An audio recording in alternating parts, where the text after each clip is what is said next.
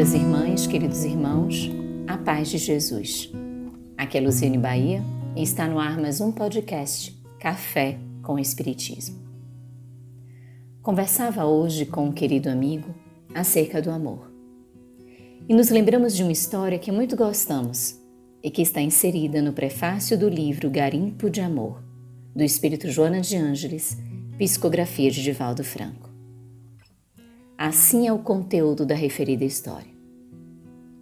Narra a antiga lenda persa que um homem residia em próspera herdade na cidade de Golconda com sua família, alguns camelos e outros animais, um pomar generoso e um rio de águas cantantes que lhe passava pelos fundos da propriedade.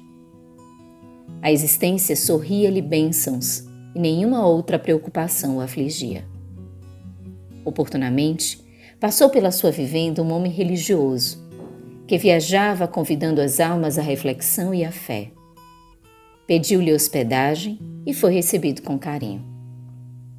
Após o jantar, na primeira noite da sua estada, o visitante indagou-lhe: És feliz, homem?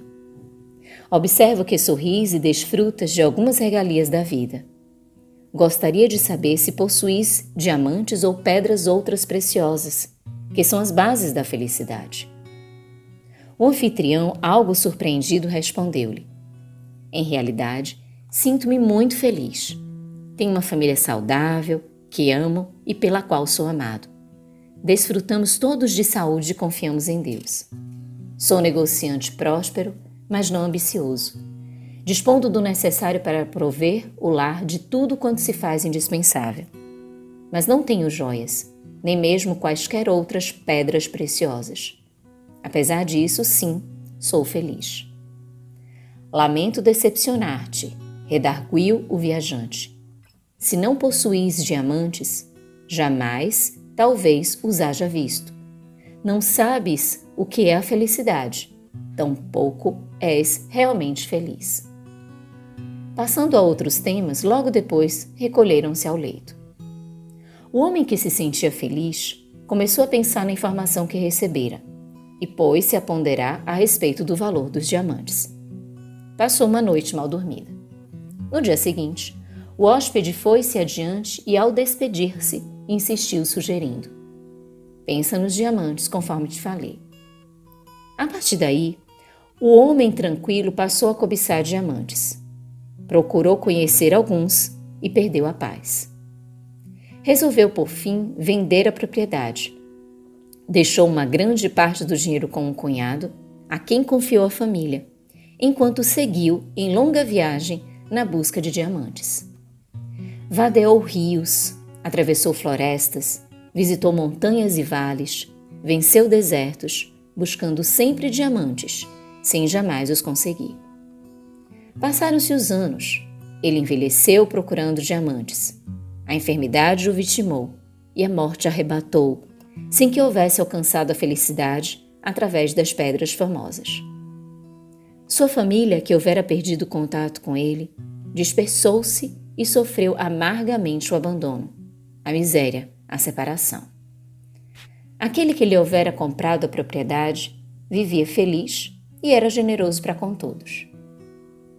Mais de um decênio transcorrido, o religioso viajante retornou à propriedade e procurou informar-se a respeito do antigo generoso anfitrião. Foi informado de que já não residia ali, de que houvera vendido a casa e as terras sem que se soubesse do destino que elegera. Convidado a pernoitar na mesma residência, após o jantar, enquanto conversava com o senhor que o hospedava, observou sobre a lareira algumas pedras que brilhavam ao crepitar das labaredas. Levantou-se, segurou algumas delas, aproximou-as da claridade e perguntou emocionado: Onde encontraste estas gemas?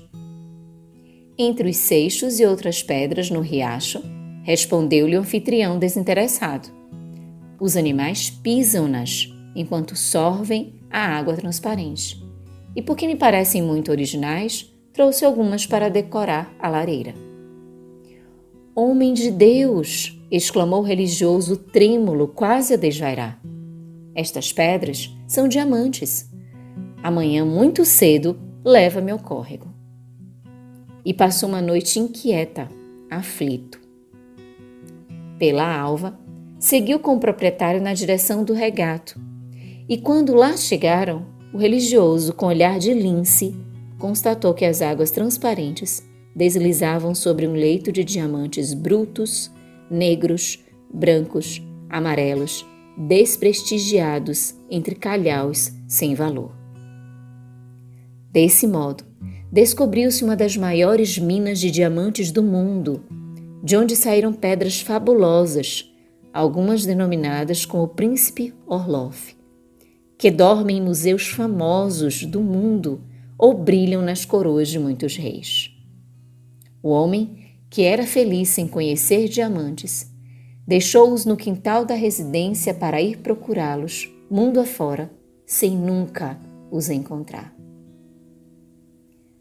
Após o relato desta história, reflete a benfeitora. As vidas possuem o amor no seu imo, mas não o conhecem. Necessitam de alguém que as desperte para o significado profundo e o valor incomparável desse tesouro. No entanto, muitos se referem ao amor como algo que está em tal ou qual lugar. Apresenta-se nesta ou naquela situação, sob uma ou outra condição, indicando lugares onde raramente pode ser encontrado. O amor radica-se no imo de todos os seres pensantes, esperando somente ser identificado para realizar o mistério para o qual se destina. E finalizando a reflexão em torno do amor, conclui Joana. Não surge completo, acabado. Necessita ser trabalhado, aprimorado, bem orientado. O amor é um garimpo de diamantes estelares que deve ser explorado. Possui gemas de diferentes qualidades e valores muito diversos. De acordo com a coragem e a decisão de quem busca, encontrar as suas riquezas insuperáveis sempre oferece novos matizes e configurações especiais. Quanto mais é aplicado, mais se aformoseia, e quanto mais é repartido, mais se multiplica em poder, valor e significado. É o grande desafio para a existência humana, para a conquista do espírito imortal. Com gratidão imensa no coração, um grande abraço e até o próximo podcast Café com Espírito.